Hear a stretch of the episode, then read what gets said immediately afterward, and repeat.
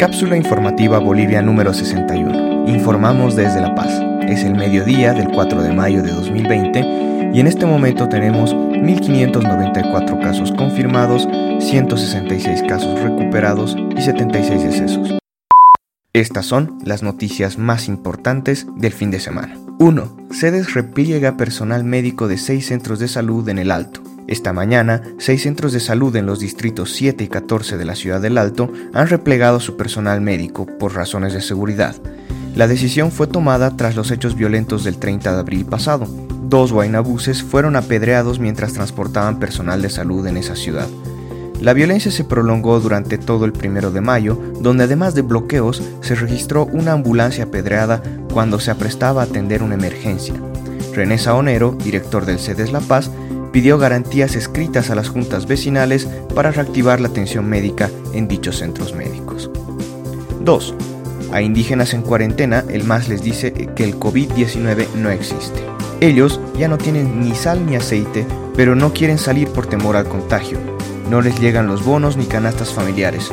Sus sabios los orientan, se cuidan con eucalipto y guayabo.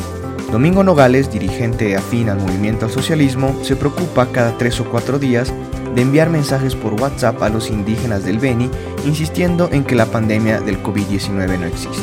El dirigente de la subcentral del TIBNIS, Domingo Nogales, no cree en el coronavirus, no cree en la enfermedad, cree que es un engaño de nuestras autoridades nacionales. Nos manda mensajes cada tres o cuatro días diciendo que la pandemia no existe, que es un invento de este gobierno, pero nosotros sabemos, tenemos nuestros sabios que nos orientan cuando hay cosas de gravedad como esta dice un indígena que prefiere no identificarse.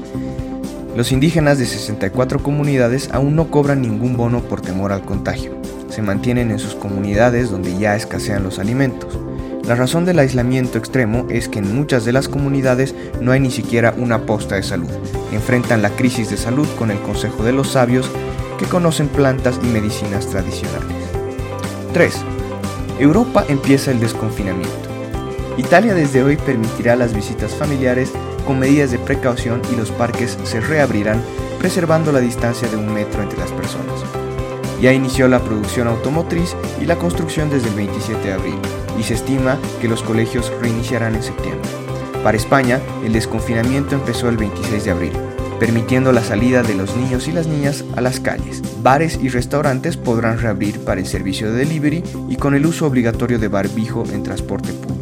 Francia iniciará el desconfinamiento el 11 de mayo imponiendo cuarentena a viajeros procedentes de los países de la Unión Europea o el Reino Unido. Muchas gracias por escuchar.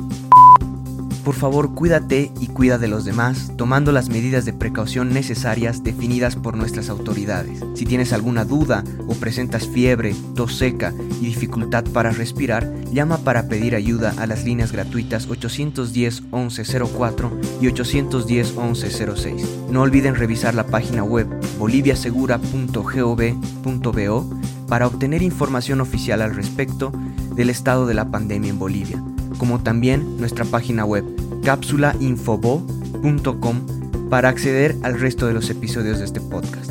Luchemos contra la desinformación y apoyándonos entre todos saldremos de esta situación.